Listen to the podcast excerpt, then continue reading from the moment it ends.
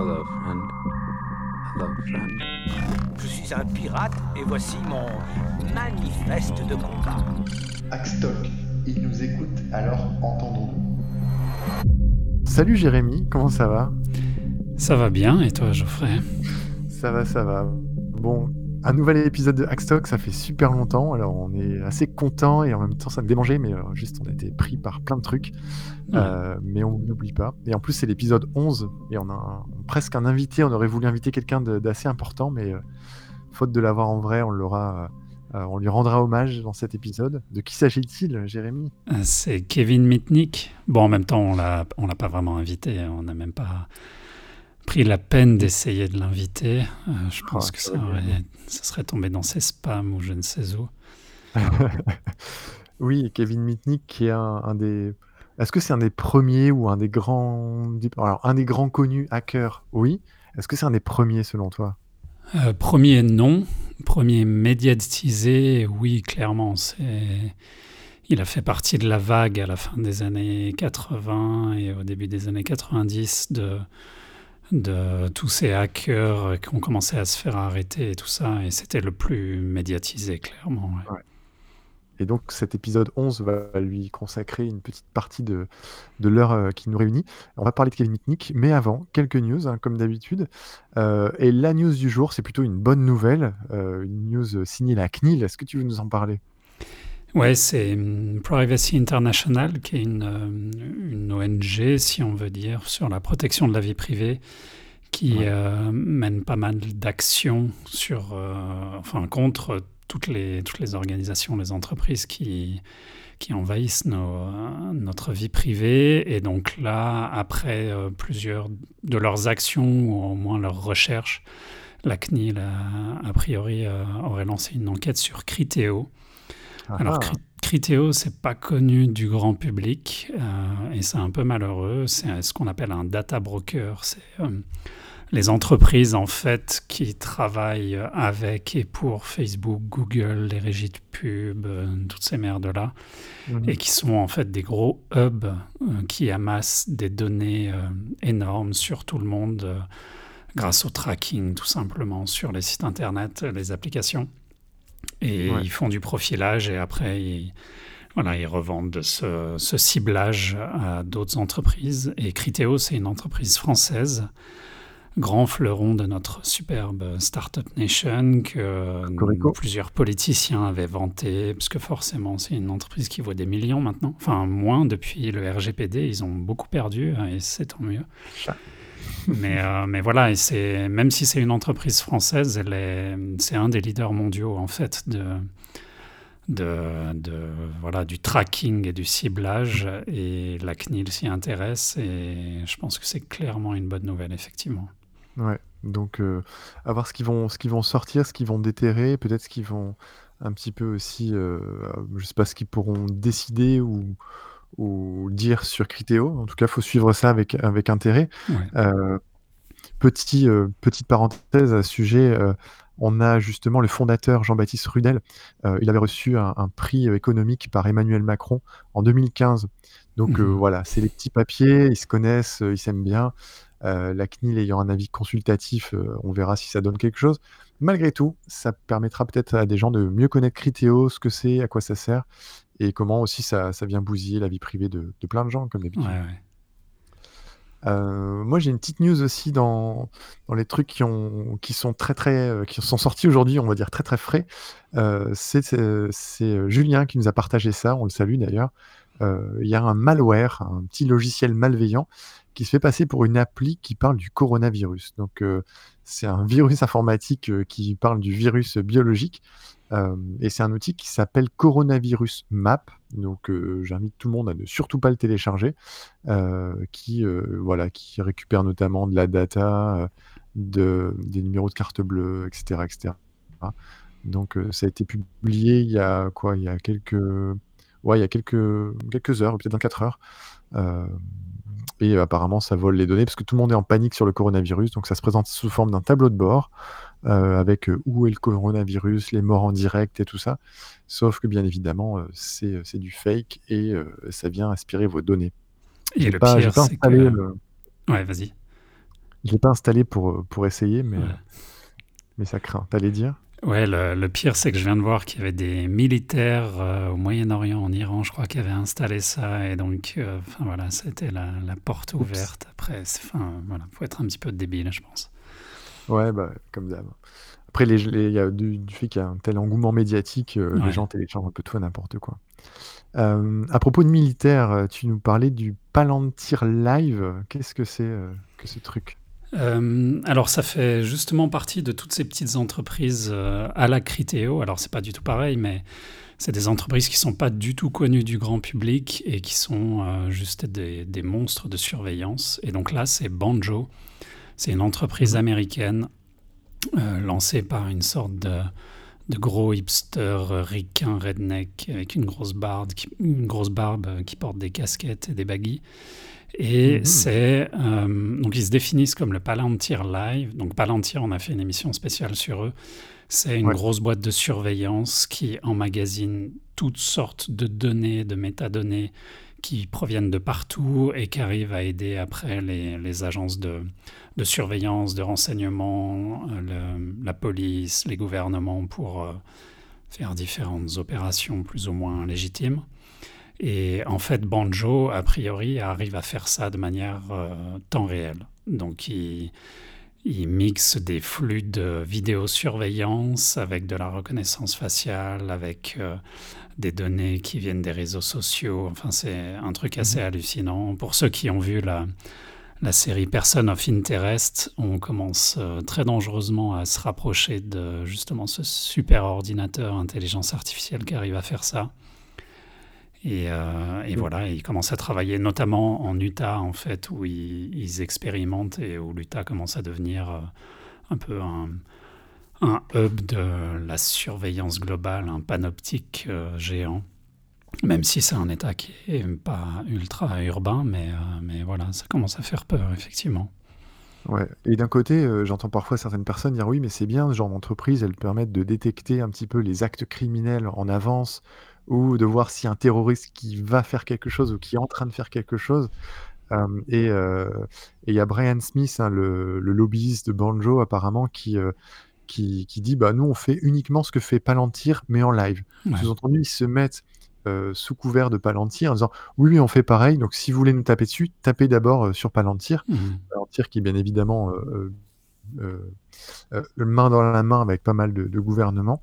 Euh, sauf que, bah voilà, en fait, euh, à jusqu'où on donne notre euh, vie privée et notre liberté pour ce genre, ce genre d'action.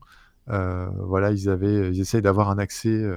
là, Banjo essaye d'avoir un accès au 911, donc les, les urgences américaines, pour avoir des informations, pour avoir de la data et pour récupérer beaucoup, beaucoup, beaucoup de données. Mhm. Euh, N'oublions pas que la centralisation globale de la donnée, c'est pas forcément une très bonne chose euh, parce que ça sert à faire du profilage et que si demain le gouvernement change et qu'on a Trump ou pire que Trump euh, ou euh, voilà ou n'importe qui récupère ce genre de truc, euh, bah voilà, on peut imaginer toutes les dérives euh, que ça peut engendrer alors qu'il y en a déjà déjà pas mal. Ouais, et puis le, le problème de tous ces outils, c'est tous les faux positifs et le Mhm. fait qu'ils font totalement confiance en la reconnaissance faciale ou les... Même, tu parlais du 911, ils peuvent faire de la reconnaissance vocale et toutes ces choses avec les marqueurs audio. Et, Ouais. Et voilà, et donc ils disent, bah voilà, monsieur euh, un tel euh, est un terroriste, il va commettre ou il a commis un acte, ils l'ont géolocalisé, et en fait, ce monsieur-là, il était à, à 5000 km de là, c'était pas du tout lui, et, voilà. Et en fait, le problème aussi, c'est que toutes ces technologies, souvent, elles sont faites par des, des jeunes blancs de la Silicon Valley, donc il y a un gros biais qui fait que euh, la plupart du temps, les personnes de minorité, des, les personnes noires ou asiatiques ou peu importe, la reconnaissance faciale marche moins bien sur eux, donc euh, tu peux facilement prendre une personne pour une autre. Il y a Mhm. eu plein plein de cas et de témoignages là-dessus. Et donc tu ostracises encore plus des, des minorités qui sont déjà en danger euh, par Ouais. le système actuel. quoi. Ouais. Et donc ce, ce genre d'outils, euh, hélas, se, se propage. Et ce qui est intéressant, c'est qu'il y a un lien entre, euh, voilà, il y a des outils de tracking publicitaire qui viennent scanner des données. On en parlait avec Criteo. On a des outils comme Palantir. On avait fait une émission là-dessus, Banjo. Et en fait, euh, que ce soit pour la surveillance publicitaire, la surveillance étatique, la surveillance, pour, aider ou pour les crimes et cetera. Malgré tout, ça reste au global de la surveillance avec des mécaniques qui sont parfois similaires et donc des dérives, un peu similaires. Mmh voilà. Il y a justement alors quand tu parles de, de de minorité, il y a une autre minorité dont on entend très rarement parler, c'est les lanceurs d'alerte et donc voilà des gens qu'il faut protéger, hein. On invite, tous les citoyens à poser des questions, au gouvernement concernant la protection des lanceurs d'alerte en France notamment. Il y a encore du boulot, et sur les lanceurs d'alerte, on a, la Quadrature du Net qui a, créé un projet récemment qui s'appelle technopolis.fr et ils ont lancé un petit outil qui s'appelle Leak, L-E-A-K, qui sert tout simplement à transmettre des données, on va dire, sensibles, un petit peu comme aurait pu le faire Edward Snowden. Donc des données sensibles pour, on va dire, dénoncer certaines choses au profit des citoyens, au profit de la justice et de la justice sociale. Euh, sauf que c'est dangereux de transmettre, euh, euh, je sais pas, un fichier PDF à un journaliste, de passer un coup de fil à quelqu'un qu'on connaît ou à la police pour dire voilà, j'ai trouvé des agissements dans mon entreprise ou dans un gouvernement ou autre, et j'aimerais diffuser des informations. Tout ça, c'est extrêmement compliqué et c'est extrêmement dangereux. et donc, eux, ils ont lancé un site qui s'appelle technopolis.fr/leak, L-E-A-K.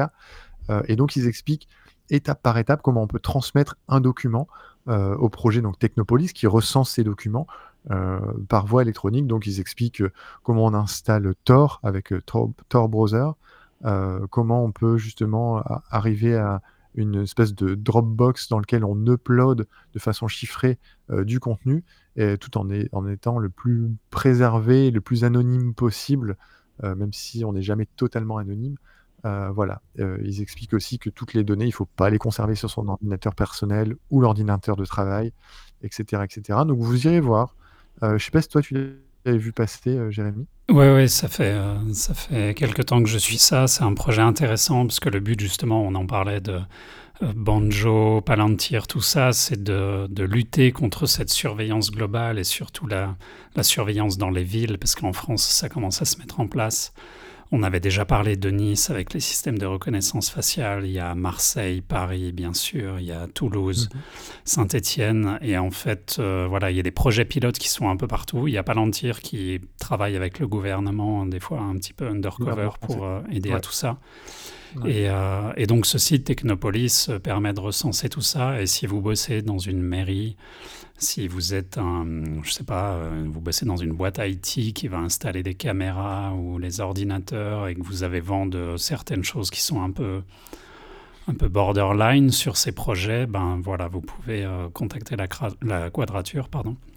Et qui va, euh, qui va essayer de, de, monter des dossiers et puis lutter contre tout ça, parce que c'est, c'est leur rôle, ils, ils, bossent beaucoup là-dessus. Et, et, voilà, on espère que la France va pas devenir un, pôle d'expérimentation européen ou mondial quand on voit euh, certains ministres qui citent la Chine comme euh, un exemple euh, sur ce qu'ils arrivent à faire dans le contrôle de la population. Ça fait un peu peur.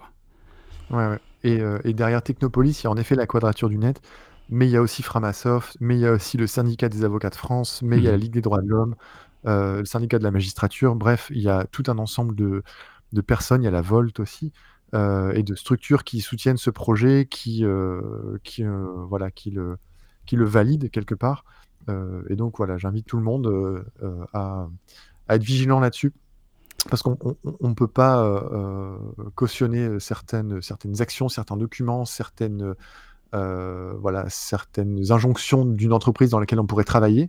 Alors certes, des fois on est contraint, on se dit voilà, je ne peux pas refuser, c'est très difficile.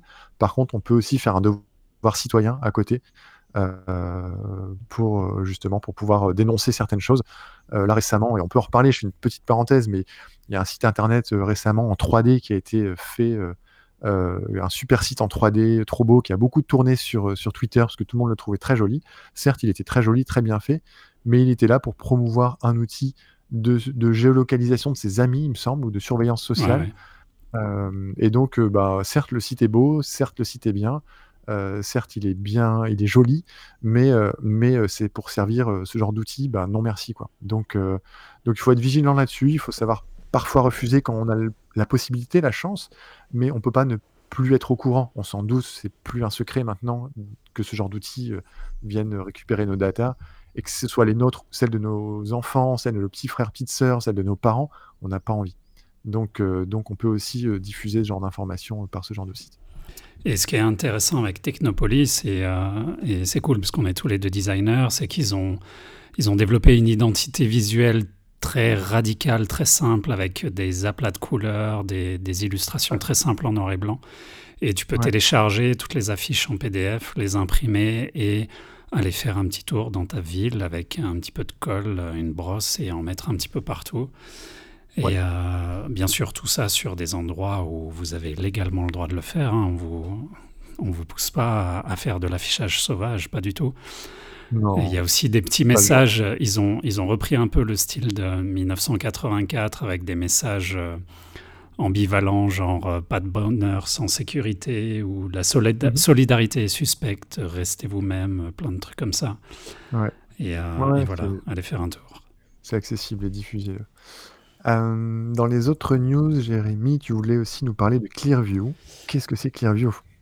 Bah, je pense que c'est voilà, ça va avec le jet de toutes les merdes qui sont en train de sortir en ce moment. Clearview, c'est comme Banjo, Palantir et autres consorts. C'est une, euh, pareil, une entreprise new-yorkaise qui était sous les radars et en fait qui ont construit une intelligence, enfin pas une intelligence artificielle parce que j'aime pas utiliser des buzzwords comme ça, mais des algorithmes qui vont aller piocher dans toutes les images sur Internet, même dans votre vieux profil MySpace que vous aviez oublié, ils vont prendre des portraits, des photos des personnes, les analyser et en fait voilà faire la reconnaissance faciale, encore une fois, du profilage et puis, euh, et c'est assez dingue leur, euh, leur technologie. Il y a une journaliste de Vice qui a fait l'exemple, en fait, parce qu'en Californie, il y a une nouvelle loi comme le RGPD qui est sortie, et donc elle a pu mhm. contacter l'entreprise, demander les données qu'ils avaient sur elle.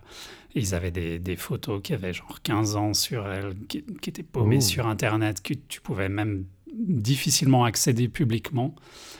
Euh, et, voilà, ils avaient tout un profil sur elle. Et encore une fois, c'est assez dangereux parce que cette boîte, elle travaille avec 2200 organisations euh, gouvernementales, police, euh, renseignements et autres, principalement aux États-Unis, bien sûr.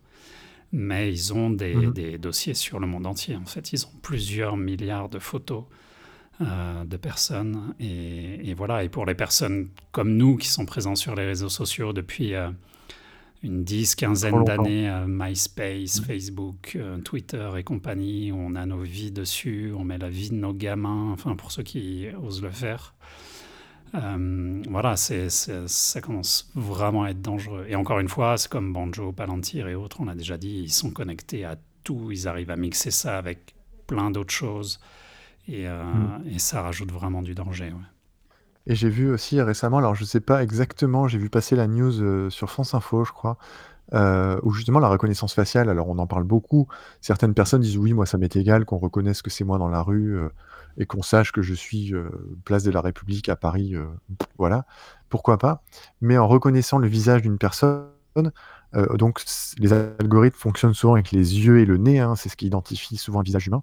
Euh, juste en dessous, on a la bouche, et en fait, euh, il y a des outils qui commencent à être mis en place, notamment en Chine, j'ai cru voir ça, où en fait, de la reconnaissance faciale, on passe à la reconnaissance labiale, et donc on, arrive à identifier presque ce que la personne est en train de dire en voyant sa bouche bouger. Je ne sais pas si tu as vu passer cette, cette info-là. Ouais, ouais. Et donc, on, est, on serait euh, là technologiquement capable euh, de savoir ce qu'une personne est en train de dire juste via une caméra. Donc là, c'est intéressant. Imaginez-vous, vous êtes dans la rue, vous discutez, vous faites une vanne, vous dites quelque chose euh, à quelqu'un. Les caméras, en théorie, n'ont pas trop d'oreilles, hein, c'est surtout des yeux. Et bien, via un petit algo un peu malin, elle serait capable de savoir ce que vous êtes en train de dire à la personne qui est à côté de vous. Donc, si tout à coup, on se restreint de la parole parce qu'on sait qu'on est filmé, c'est un peu le début de la fin aussi là, déjà qu'on se restreint de se déplacer, on se restreint de, de, faire certaines mimiques ou certains gestes ou certaines, certains déplacements, etc. Si demain on se restreint de parler dans l'espace public, ça risque d'être un peu chaud. Quoi.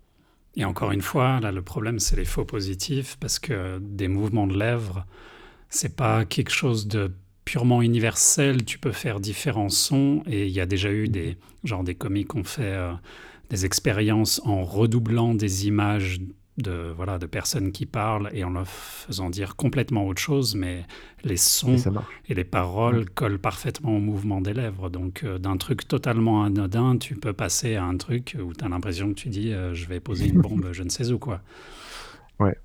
Mais euh, bref, ça, on vous tiendra au courant s'il y a des technos, des outils, euh, des, euh, des entreprises qui sortent ça, euh, on vous en parlera bien évidemment.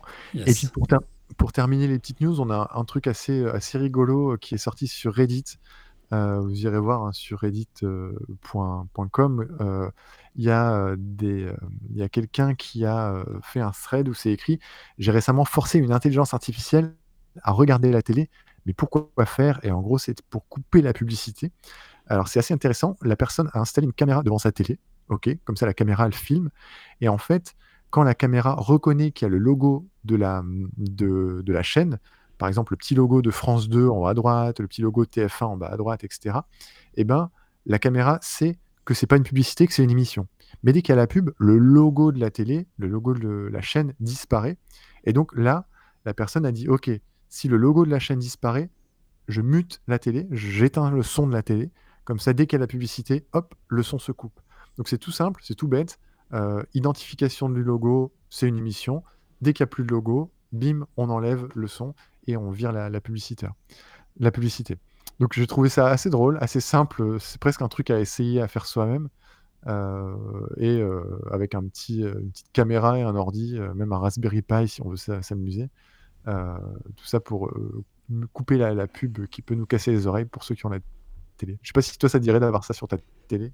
Euh, ça peut être intéressant, surtout qu'en Suisse, des fois, on a des pubs différentes qu'en France. Et déjà qu'en France, c'est la plaie, mais quand tu tapes des pubs suisses-allemandes qui sont mal doublées et mal écrites, avec de la musique de merde pour des, des, des vendeurs de lits ou je ne sais quelle autre connerie, c'est assez horrible. Et effectivement, tu parles de casser les oreilles. Il y a hum, beaucoup de gens en fait pensent que dès que dès que les pubs commencent, le volume de la télé augmente ou le- la chaîne booste le volume, ce qui est hum, faux, enfin ce qui est pas totalement vrai.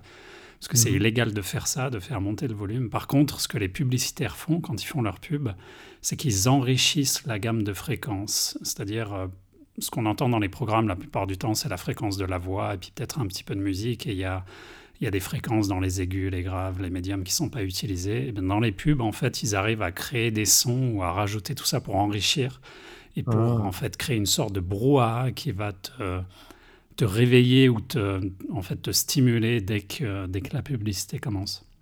Encore une des cette astuces d'enfoiré. la quoi. pub. euh, D'où cette impression qu'on a que la pub, elle, euh, elle augmente euh, Ouais, le ouais, son. ouais. Ok. Bon, bah écoute, euh, c'est bon à savoir. Je ne savais pas qu'il y avait ça. Merci pour ce petit apprentissage. Euh, on, termine, on a terminé les news. Alors, il y en aurait plein, plein d'autres, mais le, temps avance. Surtout qu'aujourd'hui, on voulait vous parler de Kevin Mitnick. Euh, personnellement, c'est le premier nom de hacker quand j'étais adolescent que j'ai découvert. C'est ce fameux Kevin Mitnick, qui était un peu une star, un, un espèce de rebelle numérique, un cyberpunk, hein, comme on pourrait dire. Euh, et c'était pour moi, ça a été un nom euh, euh, qui a, on va dire, on va dire, sacralisé la figure du hacker réel, pas la figure du hacker fantasmé ou dans la science-fiction, etc. Non, non, un vrai gars qui s'est vraiment fait arrêter, où il y avait des histoires incroyables avec le FBI, avec, des piratages plus fous les uns que les autres. Et ça, ça m'a beaucoup marqué quand j'étais ado. Euh, je sais pas, toi, Jérémy, c'est le, le- premier souvenir que tu as avec euh, ce fameux Kevin Mitnick? Euh, ouais, c'est quand j'étais ado aussi. En fait, c'est au début d'Internet, tout simplement, parce que enfin, avant euh, la moitié des, des années 90, c'était un petit peu plus difficile d'avoir des informations euh, Ouais. un peu underground qui viennent d'ailleurs de, de France.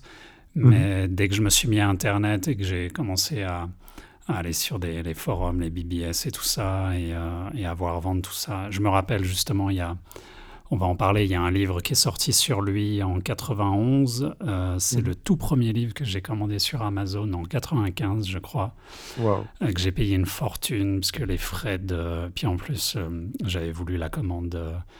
Je crois que c'était pas commande éclair à l'époque. Je sais plus comment ça s'appelait, mais voilà. Je crois que j'ai dû payer. Sais pas, peut-être 300 francs français à l'époque, euh, le livre. C'était- ton porte-monnaie. Ouais. Mais c'était fantastique de pouvoir commander un livre. Et puis, il était arrivé, genre, euh, déjà à l'époque, en, en 3 ou 4 jours. Je sais plus, c'était rapide. Mais bref. Waouh. Mais effectivement, le livre euh, Cyberpunk, c'est ouais, ouais, c'était Cyberpunk de Markov. Et, euh, mais oui, oui, dans les, dans les 90s, c'était euh, un modèle, un, enfin, je sais pas si on peut appeler ça un modèle, mais ouais, une sorte de héros parce que euh, il a joué au chat et à la souris, il tournait le FBI en ridicule, il arrivait à s'échapper, il se faisait attraper et tout ça. Et ouais, c'était assez il, fun à suivre. il a été soutenu euh, beaucoup, beaucoup, beaucoup euh, par les internautes Ouais, avec ce fameux, cette fameuse phrase Free Kevin, ouais. euh, libérer Kevin, qui a été beaucoup distribué euh, sur les forums, les blogs, etc. Alors, qu'est-ce qu'il avait fait, ce Kevin Mitnick? Parce qu'il est né en 63, il a aujourd'hui 56 ans, euh, c'est un Californien, euh, expert en sécurité informatique par la suite, mais quand il était, euh, lui, quand il a commencé, il a eu des ordis dans les mains, il a commencé à bricoler un petit peu. Qu'est-ce qu'il a fait dans son voilà dans, dans, dans, son, dans son adolescence? Il a bidouillé et puis un jour il a fait il allé un petit peu plus loin tu peux nous raconter ça? Euh, bah déjà, il a commencé assez jeune, et ça, on, on peut, euh, on peut lire, euh, lire sur ça dans, le, dans un des bouquins qu'il a écrit. C'est que Mhm. à 12 ans, en fait, ça le faisait chier de, de payer le bus. Il prenait souvent le bus, je sais plus dans quelle ville où il habitait. Et il a remarqué en fait que les tickets de bus étaient poinçonnés pour la validité et tout ça. Et puis quand tu avais tel type de poinçon, tu pouvais voyager. Et il a, avec son, son innocence de gamin de 12 ans, il a demandé au chauffeur de bus où est-ce que venait cette petite euh, pince à, poisson- à poinçonner, parce qu'il voulait faire Mhm. un exposé à l'école là-dessus. Et le mec, euh, enfin voilà, euh, en toute innocence, lui a dit où, où est-ce qu'il pouvait trouver ça. Et puis il en a profité pour aller au local de, de la compagnie de bus, plonger dans les ordures et trouver des carnets de tickets vierges. Donc, Oh. carnet de tickets vierges plus euh, petite pince à poinçonner égale euh, voyage en bus gratos. Et, euh, et je sais pas s'il s'est fait ouais. choper à l'époque. Je crois qu'il s'était fait, il s'était fait choper, fait engueuler par les parents et tout, mais je me rappelle plus exactement. Mais il a voilà. en- et ça, c'est- ça, Ouais, c'est un truc bah, dans, dans cet exemple là euh, je, me permets de te couper c'est un très bel exemple de le début du social engineering donc de l'ingénierie sociale le fait de poser une question un peu innocemment à un chauffeur de bus et le chauffeur de bus il répond lui aussi un peu innocemment ça a été aussi euh, un peu une de ses signatures à Kevin Meeting de dire que le hacking il commence par l'humain avant d'être euh, dans la machine quoi Ouais, c'est, ça a toujours été sa spécialité. Euh, on dit souvent que 95% des, des problèmes en informatique se situent entre la chaise et le clavier, et c'est donc Mhm. l'humain. C'est la plus grosse faille en informatique, c'est l'humain, et tu peux, si tu si es confiant, tu es sûr de toi, tu as quelques connaissances techniques quand même, et puis un peu de connaissances psychologiques, on va dire, ou de manipulation, et tu as un peu de... Enfin voilà, de Ouais, de cran, tu, tu peux facilement manipuler les gens et il a souvent fait ça et ça lui a permis d'avoir accès à différents types de, de services, de serveurs et, et compagnie. Mhm. Et, euh, et ouais, commencer à 12 ans avec le bus, c'est une sorte de piratage physique. Et puis Mhm. après, il s'est mis à pirater le- un central téléphonique en s'introduisant euh, physiquement dedans. Euh, et puis c'est là où les ennuis ont... Ouais, ouais. Et, euh, et voilà, c'est là où les ennuis ont commencé. Il est allé en centre de redressement et là, c'était le, le, le début de la, de la grande piraterie, on va dire. Et, et voilà, et après, c'est devenu un petit peu plus sérieux. Euh, il, a, il était fan du film euh, Les Trois Jours du Condor avec Robert Redford, où Robert Redford, en fait, est un, une sorte d'agent ancien militaire spécialisé en, en signaux qui arrivait à pirater une ligne téléphonique en fait avec des signaux. Et il a pris le nom de ce personnage dans, le, dans le film, donc Condor. C'était le, Condor, ouais. le pseudo de, de Kevin Mitnick à l'époque, qui euh, des fois on connaissait, enfin il y a certains moments où, euh, où certaines personnes qui connaissaient pas son vrai nom Mitnick, mais il était connu sous le nom de Condor. Mhm. Et, euh, et voilà, et après, c'était piratage du Pentagone euh, au ça. début des années il a- 80. De quoi? C'est ça, donc quand- il a piraté le, le- le central téléphonique Cosmos, justement, de la Pacific Bell, il avait donc 17 ans. Ouais, Il a été euh, voilà, en centre de redressement pendant trois mois à cause de ça. Donc ça, c'est... Voilà, on commence à 17 ans dans la vie avec cette, cette petite sanction-là, c'est un peu délicat. Et après, comme tu le dis, il est allé directement donc vers, vers le Pentagone pour essayer de, de, faire une intrusion dans le réseau du Pentagone. il était un peu plus âgé, je ne sais plus quel âge il avait, mais c'était quelques années plus tard. et est-ce qu'il a réussi à infiltrer le Pentagone ou est-ce que voilà, il y a des tentatives et il s'est fait un peu griller à cause de ça?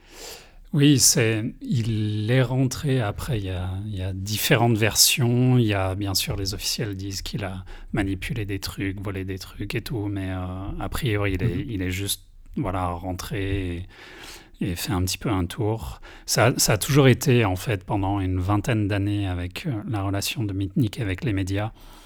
On ne mhm. sait jamais trop où se placer. Il y, a, il y, a, souvent les médias qui ont un peu euh, gonflé ses, ses, aptitudes, enfin pas forcément ses aptitudes, mais plus euh, ses, ses, frasques et ses piratages en le faisant passer pour quelqu'un de dangereux qui volait des, des millions de, de, données, de trucs qui valaient des, des millions de dollars. Alors que mm. lui, la plupart du temps, en fait, il, rentrait sans forcément réellement techniquement pirater ou craquer des passwords et tout ça. La plupart du temps, il faisait, comme on disait, de l'ingénierie sociale. C'est ça. Il, arrivait à choper une adresse secrète en demandant à quelqu'un, en se faisant passer pour quelqu'un d'autre et euh, en demandant un password. Et puis il rentrait, et il se baladait et voilà, il voulait euh, surtout explorer.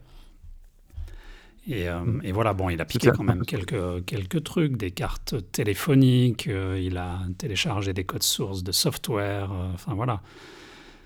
C'est ça, et il a été justement, voilà, il, a, il s'est fait arrêter sur, sur l'université parce qu'il s'était connecté à ARPANET, l'ancêtre d'Internet.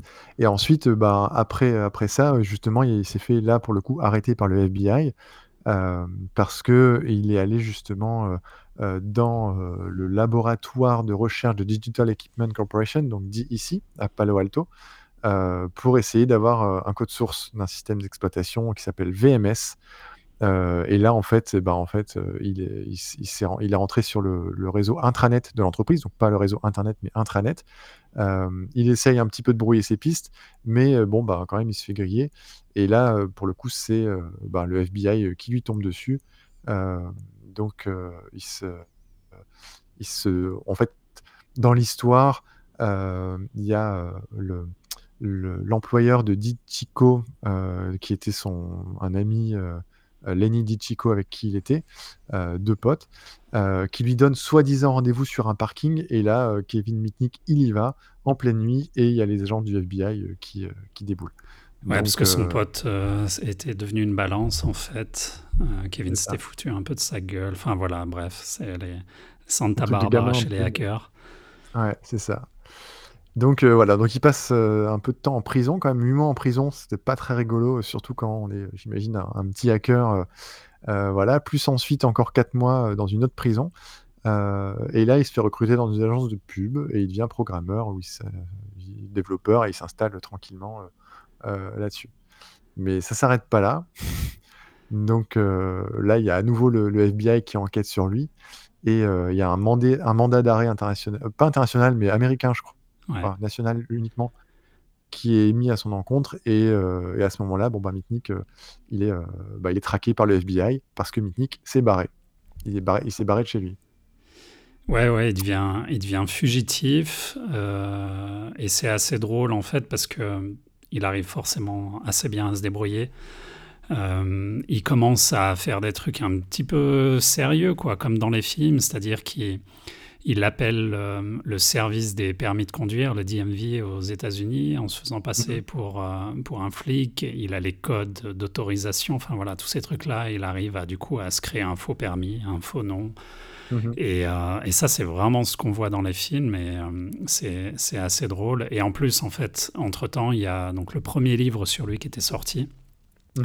euh, écrit par John Markoff, qui était un célèbre journaliste du New York Times, et qui parlait de ses premières frasques, en fait, dans les, dans les années 80, et qu'il dépeignait vraiment d'un côté assez, enfin, pas mal négatif, un, un mec, un pirate super dangereux qui aurait, euh, qui se serait introduit dans le NORAD. Alors le NORAD, c'est le, l'énorme sorte de Fort Knox américain de l'armée américaine, ce qu'on voit dans War Games en fait.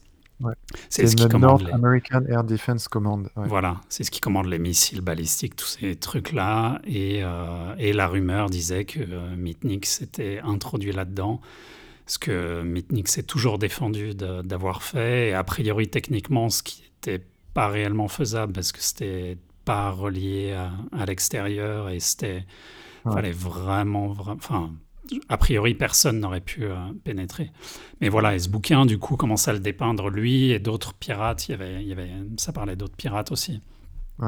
Euh, et du coup, ça commence à faire monter la sauce sur ce fantasme de, de pirate, grand ennemi de la nation, qui peut, euh, qui peut déclencher une guerre nucléaire en quelques frappes de clavier. En plus, donc, il y a Wargames qui était sorti des années plus mhm, tôt, qui, mhm. avait, qui avait aidé à tout ça. Ouais. Et ce qui fait que le, donc pendant deux ans, bah, Mitnick s'échappe et un peu dans, dans l'ombre, justement. et le FBI, je crois que c'est le FBI qui passe un contrat avec Tsutomu Shimomura. Je crois que c'est, ça s'est passé comme ça, il me semble. alors, il y a, y a, eu la fameuse affaire avant. Alors, déjà, oui, il s'est, il s'est échappé plusieurs fois. Les flics ont failli l'attraper. On en parlera, mais dans le film euh, qui est sur lui, on voit, on voit cette scène. Alors peut-être qu'elle est un peu romancée, mais limite, ils l'ont attrapé par le col, il a sauté par-dessus un mur et il s'est barré en courant. Tout à fait, c'est passé pas loin. Euh, ouais, ouais. Et il y a eu un article de Markov à la une du New York Times, donc vraiment, c'était. Euh, enfin, quand, quand, ta tête apparaît à la, à la une du, du, plus grand journal au monde, tu commences un peu à faire dans ton froc. Ah oui, ouais. Mais, mais voilà, Mitnick, continuait à bidouiller et puis euh, il a entendu parler d'un expert en sécurité, donc Tsutomu Shimomura, qui bossait pour euh, Sun Microsystems à l'époque. Ah et puis euh, il a pris comme challenge d'essayer de le pirater, ce qu'il a fait. Il s'est introduit dans le réseau de l'université où il bossait et a réussi en fait à mettre en pratique la première le premier exemple de euh, IP spoofing, donc se faire passer pour mhm. une machine pour rentrer dans un autre réseau euh, euh, qui fait confiance à cette pseudo-machine. Et il est rentré sur les ordinateurs perso de, de Tsutomu Shimomura, a piqué des, quelques logs, du code source, des, trucs un peu perso. mais il ne savait pas que Shimomura, en fait, avait une sorte de logiciels de sécurité qui tournaient, qui enregistraient les logs et, voilà. Et puis l'université a détecté la faille aussi.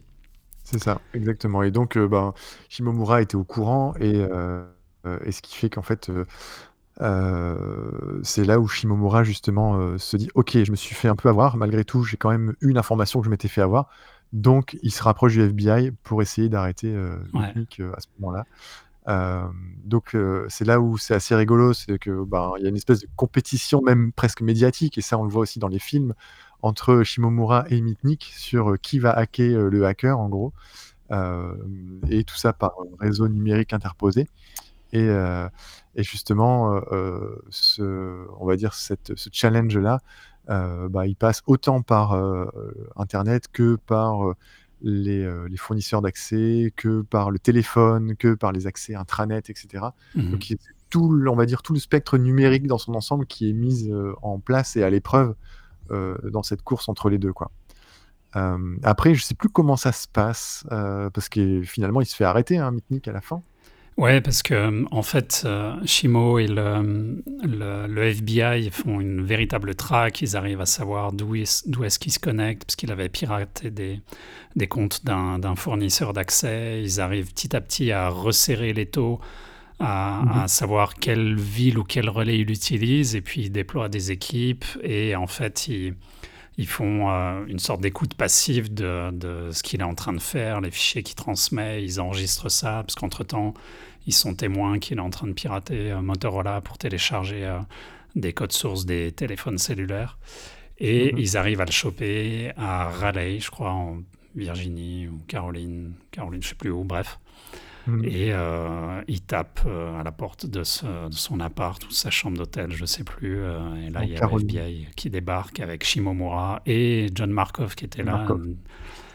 Voilà, pour, pour bien, bien, comment dire, euh, bien, enregistré, et puis bien le shamer après. Euh, il y a une fameuse photo de lui qui est prise un petit peu en plongée d'au-dessus où il a les menottes, il est dans une sorte de survêtement, il lève les yeux avec ses lunettes. Là, la photo a fait le, tour des, journaux, au moins américains, puis quelques journaux mondiaux. Et, euh, et voilà, et ça c'était en 95, je crois, il, il a arrêté. C'était le 15 février 95 à 2h du mat. et là, c'est là où son, sa vie a changé, parce que justement, il a, bah, Mitnick ensuite, il a appelé des coupables hein, pour les, différents chefs d'accusation. Donc euh, on lui on l'a accusé. Alors là, la liste était longue, mais euh, intrusion de système, vol de logiciels, etc., etc. Enfin, c'était assez impressionnant. Et notamment, euh, les chefs d'accusation étaient portés par le FBI et aussi par Motorola, Fujitsu, Sun Microsystems, donc des grosses, grosses, grosses entreprises mmh qui ont eu en effet des vols de, logiciels, des intrusions, etc. et donc, en gros, c'était euh, voilà, le procureur euh, qui a jugé, euh, qui a rendu, on va dire, le verdict auprès de Mitnick, réclamait environ 1,5 million de dollars de dédommagement et 5 à 10 millions de dollars de frais de procédure. Donc c'est énorme. et là, Mitnick, bah, il part 5 ans en prison. pour voilà, c'était à l'époque, c'était la première fois qu'un hacker partait aussi longtemps en prison et autant de millions de dollars en termes d'amende pour un délit informatique. Donc c'était aussi exemplaire quelque part. Euh, et il a, il a purgé sa peine, hein, pour le coup. Euh. Et puis ce qu'il y a en fait aussi, c'est que, et c'est ce qui a donné euh, naissance au mouvement Free Kevin, c'est que il a fait genre 4 ans et demi de prison préventive avant son jugement, parce que forcément, il y a tout le FBI qui voulait bien faire un dossier bien bétonné, et du coup, il est resté des années en prison. Il a fait des, des moments de quartier de haute sécurité où il avait accès à rien, même pas à un téléphone, parce que les, les euh, noobs de, du FBI et tout croyaient qu'ils pouvaient déclencher genre une guerre nucléaire avec trois touches de téléphone. Bon, ce qui, dans l'absolu, aurait plus ou moins pu être possible, mais euh, enfin voilà, il n'avait pas des velléités enfin, criminelles ou, euh, ou guerrières. Mhm. Enfin voilà, c'était un petit peu débile. Et, et, en parallèle, bien sûr, il y a Tsutomu Shimomura et John Markov qui ont écrit un bouquin qui s'est vendu à des, à des milliers d'exemplaires, voire peut-être millions, on va dire milliers, euh, mhm. qui est super intéressant. Moi, je l'ai, je l'ai lu euh, à l'époque. C'était, euh, tu lis ça limite comme un roman un peu d'espionnage, thriller, qui est très mhm. subjectif, parce que forcément, c'est, mhm. la, c'est le point de vue voilà, des, des, gentils, entre guillemets. Mais, mais voilà, et donc, ouais, il a fait beaucoup de prisons préventives. Il y a il y a tout un mouvement de, hackers qui s'est fait pour essayer de le libérer. Il y avait des sites avec des stickers euh, Free Kevin partout. Ils t'envoyaient euh, dans les villes. Il y a des sites qui ont été piratés, défacés avec le logo Free Kevin. Il y a notamment 2600 Magazine, le célèbre magazine de pirates, euh, qui, qui, a l'idée un petit peu tout ce, tout ce mouvement pour essayer de le faire libérer. Il y a eu, enfin voilà, il a eu il n'a pas eu ce, qui, ce que le, comment dire, le procureur demandait, heureusement. Mais bon, 5 ans de prison, c'est quand même chaud, quoi. Ouais, exactement. Et donc, il a justement, il a purgé sa peine. Et maintenant, eh ben, notre, notre Free Kevin, euh, presque euh, après, euh, bah, depuis les années 2000, en gros, il a, il s'est un peu rangé. Euh, il est euh, justement, il est devenu consultant en sécurité informatique, notamment euh, sur tout ce qui est moyens de paiement, etc. D'ailleurs, à l'époque, le FBI disait que c'était du fait que le, le profit, c'était pas la motivation de Kevin Mitnick, ça le rendait extrêmement dangereux. Parce que si quelqu'un n'est pas intéressé vraiment par l'argent, c'est qu'il a des velléités beaucoup plus grandes, beaucoup plus fortes. Et, donc le FBI flippait de ça. Donc aujourd'hui, Kevin Mitnick, bah voilà, il a, bah, il a des bouquins, il a sorti beaucoup, beaucoup de livres. Ça, on en reparlera après. Euh, il est expert en sécurité informatique et, euh, et, aussi il donne beaucoup de conférences, des cours de social engineering, donc d'ingénierie sociale, euh, autant pour des entreprises que pour des gouvernements, que aussi dans des universités, il me semble. Il a, il a fait diverses, interventions. Et, là, pour le coup, il est Et, et, ouais, pour le coup, maintenant, son but est clairement pécunier et financier. Et c'est ce qui a fait que l'opinion publique de la scène hacker s'est un peu a un peu switché sur lui et maintenant il est un peu considéré comme le, gros con, enfin pas gros con, mais enfin voilà, le mec qui va vendre des, des exploits, des failles zéro day euh, au plus offrant, que ce soit des gouvernements, des peu importe. Mhm. Donc euh, c'est un petit peu dommage. D'un côté, il continue, enfin voilà, il donne plein de conférences, il a écrit euh, des bouquins effectivement. Mais Mhm. euh, disons que toute la- l'aura qu'il avait à l'époque est un petit peu retombée, contrairement à d'autres hackers du Cult of the Dead Co. et, et Ouais. autres qui, sont restés un petit peu plus authentiques, on va dire. On aurait aimé que Kevin euh, soit encore euh, celui qu'il était euh, bah, dans les années 80, quoi. C'est sûr qu'il fasse encore des, des piratages un peu fous, etc. Malgré tout, les, bon, les- l'esprit de cette époque, que c'est un esprit que nous on a beaucoup aimé, qui nous passionne et, et au travers des films hein, notamment, dans le, il y a euh, Takedown, donc euh, Cybertrack en français, euh, justement qui est un film dont on parlera peut-être un peu juste après. Et puis après, dans la littérature, il y a ce fameux bouquin là, qui est juste à côté de moi, à gauche, que tu m'as prêté ou donné, je ne sais plus. En tout Je cas, c'est écrit. Jérémy dans la, dans la couverture. Je te remercie. Il y a un beau JF dans la couverture Ah oui. euh, qui s'appelle L'art de la supercherie, supercherie, pardon. Euh, donc c'est avec Mitnick, c'est Mitnick qui l'a écrit, avec la préface de Wozniak, ce qui est pas, ce qui est pas nul, hein, Steve Wozniak, au passage. Et dedans, euh, dans, ce, dans cet ouvrage, on a un petit peu, euh, ben, vraiment d'un point de vue très technique, sur la question des mots de passe, sur la question de les méthodes d'authentification, d'identification, toutes les vérifications de données, etc. C'est un ouvrage très complet et aussi, on va dire, aussi dans le numérique que dans le côté social. C'est ça que moi j'aime bien. C'est la notion de confiance, c'est euh, euh, comment on lit euh, des confiances pour atteindre des buts numériques, l'innocence des gens derrière. Donc c'est un, un très chouette livre. Je sais pas si toi, tu as, lu d'autres de ces bouquins, d'autres de ces ouvrages.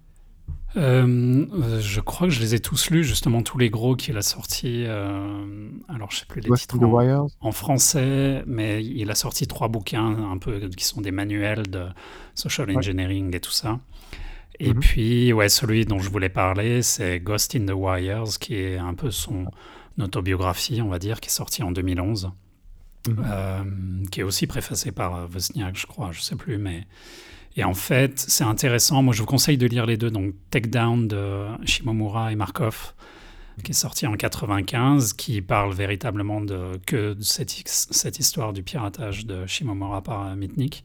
Mais Ghost in the Wires, voilà, ça donne euh, l'autre côté l'autre version de l'histoire. Et puis surtout, il parle de un peu toute son histoire et toute sa quand il était fugitif, qu'il a échappé au FBI et même au début, voilà, il parlait de quand il piratait le bus, euh, tous ces trucs et puis les les amitiés et euh, inimitiés qu'il a eues avec euh, ses potes hackers et justement je parlais Santa Barbara là c'est arrivé une ou deux fois que ses amis euh, deviennent des ennemis et compagnie. Donc c'est euh, un bouquin qui est super intéressant ça se lit aussi euh, pas, pas autant comme un, comme un roman thriller euh, que, que Takedown, mais c'est super Ouais. intéressant à lire, effectivement.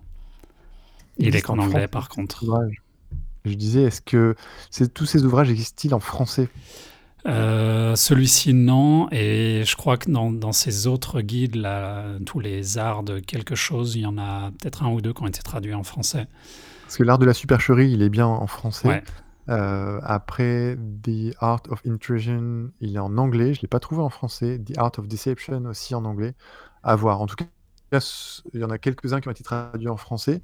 Après, pour euh, les gens qui disent l'anglais, c'est pas, c'est pas un trop, trop un souci. Mais, euh, mais ça reste des- en effet d'avoir les deux versions, comme tu le dis, c'est assez élégant, je pense, pour se faire une version complète ou presque de l'histoire. Euh, et de cette histoire quand même qui a marqué ben, tous les hackers de l'époque et encore aujourd'hui connaissent et se rappellent de Mitnick et de ce qui se passait et, et de la ça a forgé un imaginaire aussi quelque part et un, un espèce d'imaginaire fantasmatique du, du pirate euh, euh, que le FBI poursuit ou que la police poursuit et qu'il n'arrive pas à se faire attraper quoi. Ouais, ouais. Et cet imaginaire, on le retrouve donc ben, justement dans Takedown. Euh, si tu veux un peu nous en parler, Cybertrack. Maintenant, là, je pourrais très bien me connecter à mon ordinateur. Je pourrais piquer de l'argent à n'importe quelle banque du pays. Hein? Qui est-ce que je fais, ça? Non Kevin, Pourquoi? La question c'est comment? C'est toujours comment? Kevin Mitnick est un informaticien déjanté. Je suis un génie. Les forces de l'ordre sont impuissantes à l'arrêter. Kevin fait la une du New York Times? Un homme à abattre, oui.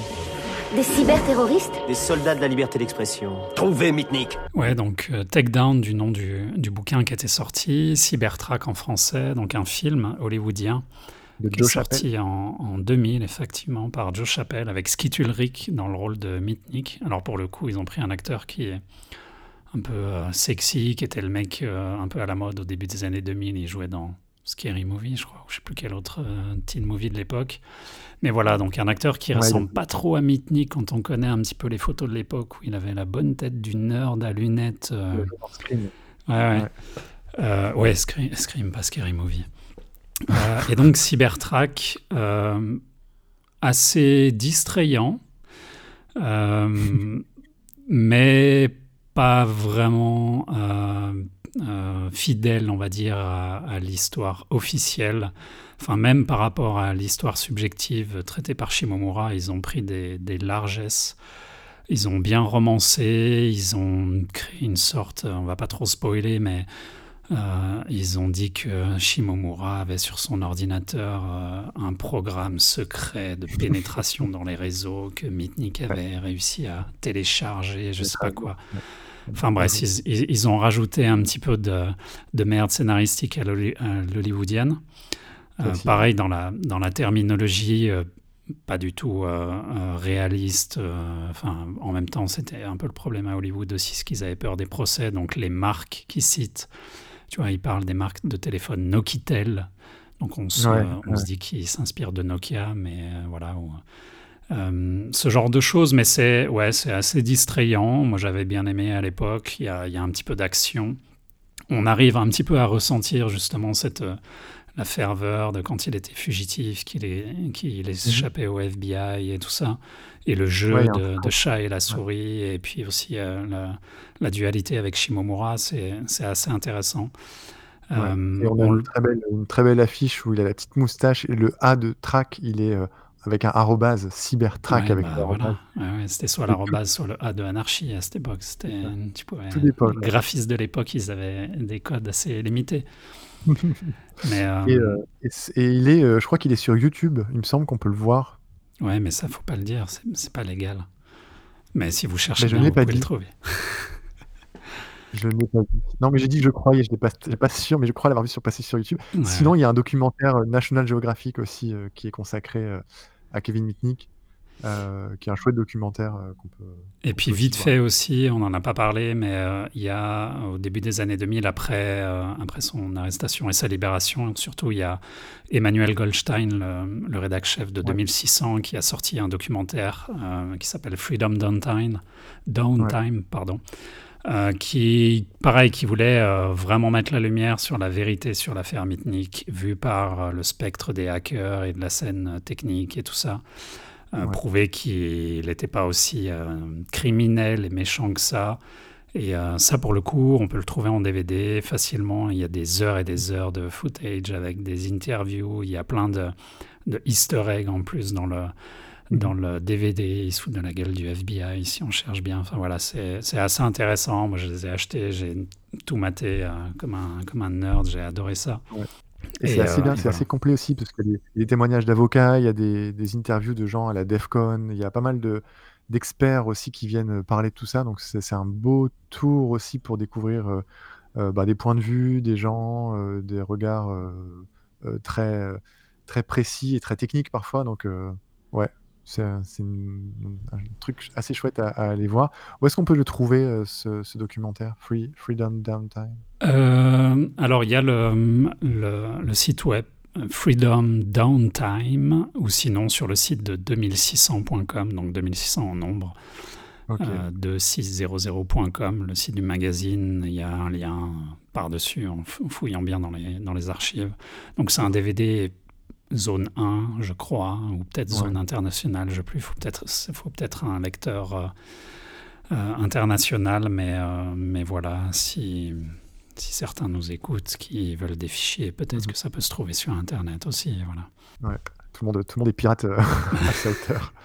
Et, et justement, alors on peut terminer sur un truc un peu rigolo au sujet de Mitnick, c'est que quand justement il est sorti de prison et qu'il s'est dit qu'il allait peut-être se lancer un peu lui en tant que consultant, justement, il, aurait euh, cette espèce de carte de visite, c'est business card, euh, qui est une petite carte en forme de carte de visite, qui est en métal et qui contient un kit de lockpicking. Donc vous savez, ces petits outils qui servent à crocheter les serrures. Donc dessus, c'est euh, voilà, il y a, des petits outils qu'on peut déclipser décapsulé un petit peu pour, pour ouvrir des serrures. Et en dessous, c'est écrit Kevin, Kevin Mitnick, CEO, Security Consulting, etc., etc., avec son adresse, etc. et, et c'est un joli clin d'œil, on va dire, sur le fait d'aller pirater les serrures, l'espace physique aussi. Et c'est une jolie, ça fait une très très belle carte de visite. Ouais, ouais, c'est, vraiment sympa. Si vous, si vous cherchez, ça se trouve euh, facilement sur DuckDuckGo euh, Images. Euh, voilà, ça ressemble vraiment, c'est un peu les plaques comme nos jouets G.I. Joe à l'époque ou quoi, où tu avais toutes les pièces plastiques qui étaient sur une plaque et il faut que tu déclipses un peu tous les trucs. Et sur le, Mitnick, sur le site de Mitnick, en fait, Mitnick Securities, security.com, il y a une page sur sa carte et puis tu vois quelqu'un qui, qui l'a reçu et qui déclipse les outils et qui, euh, qui euh, lockpick euh, sa, sa, serrure de bureau en genre 10 secondes, quoi, même pas. Donc c'est assez cool. Et en fait, en, justement, en préparant l'épisode, j'ai vu que tu pouvais commander la carte en envoyant du cash par oh. enveloppe et tout ça. Donc je crois que j'ai essayé de faire ça pour. J'allais justement dire qu'il y avait un, s'il y avait des auditeurs qui voulaient nous offrir cette petite carte ou récupérer la business card de Kevin Mitnick, on était preneurs, mais bon, si ça se trouve en ligne, on pourra peut-être essayer de l'avoir. Ouais, ouais, on va, essayer. bon, j'ai déjà un kit de lockpicking, mais ça non plus, il faut pas le dire. euh, Est-ce qu'on est à peu près bon sur Mitnick? Alors, il y aurait plein de trucs à dire encore. C'est quand même euh, euh, voilà, là, on traite le sujet en 45 minutes, c'est un peu rapide, mais j'espère que bah, nos auditeurs ont pu peut-être découvrir ce personnage ou au moins venir compléter euh, l'image et le sujet derrière peut-être ce nom qu'ils connaissaient déjà. et évidemment, des hackers, il y en a plein. Aujourd'hui, on, en a, on en a abordé un des plus connus. Peut-être que dans les épisodes suivants, bah, on abordera peut-être d'autres hackers qui sont peut-être un peu moins connus. Est-ce que tu as un petit mot, Jérém, pour, pour terminer cette émission? Euh, non, mais comme, comme on l'a dit, en fait, si les gens sont intéressés à cette euh, culture et ce qui a été un peu un des, comme, voilà, comme tu le disais, un des fondements de la culture hacker dans les 90s, c'est essayer de trouver les bouquins, Takedown et Ghost in the Wires, lire les deux, voir le, le film Cybertrack pour passer un bon moment en, rigolant. Et, euh, et, voilà, et c'est une, une, bonne base pour un peu se cultiver sur, sur cette période assez assez joyeuse et intéressante, effectivement. Et créative aussi, très très créative. c'est ça qui est chouette dans la King, c'est que c'est beaucoup de créativité. Euh, et ben c'est parfait. On termine donc notre petit hackstock avec un morceau de la fin qui s'appelle All the Things. Euh, de qui est ce titre, Jérémy?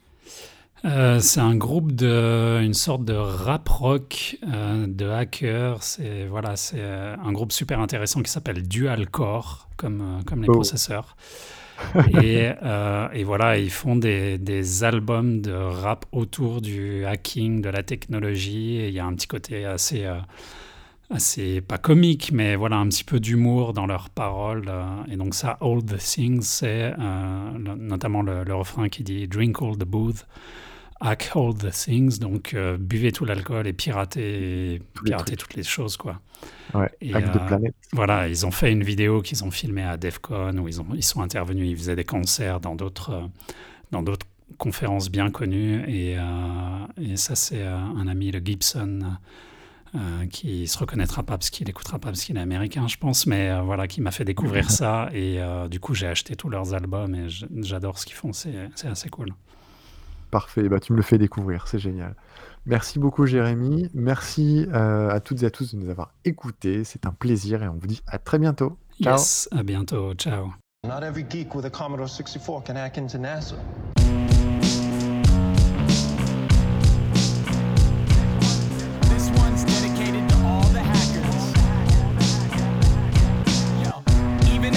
scores quick. A disaster recovery requires even more discs. Put your bites up, prove it or you forfeit. Got my C64 and we blew it into orbit. And bison with eight straight perfects. Overbold emotions make hate break circuits. In case you heard, it's a name fake service. Optimize our runtime to escape verdicts. Got an integer scope flow that they can't sign. Passing code didn't sanitize command lines, landmine. So before they'll see me after, I'm advice star, courage, woke plus velociraptor. Don't human unless we really have to. My team built schemes and destroyed